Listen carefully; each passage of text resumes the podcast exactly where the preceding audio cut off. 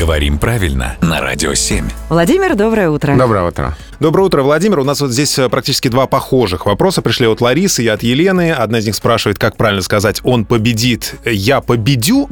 И а, еще один вопрос, это уже от Елены. Э, как правильно употреблять глагол «убеждаться» в единственном числе от личного местоимения в будущем времени? «Убежусь», «убедюсь» или «хочу убедиться»?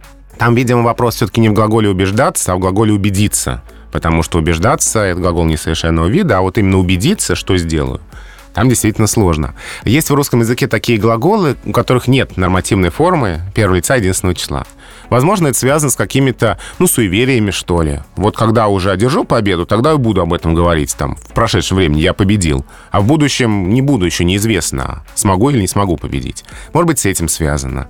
Может быть, просто с благозвучием речи. Но в конечном итоге нормативной формы нет, поэтому я смогу победить, я одержу победу, а, я смогу убедиться, ну и так далее. То есть описательными конструкциями. Победа будет за нами. Спасибо, Да. Владимир.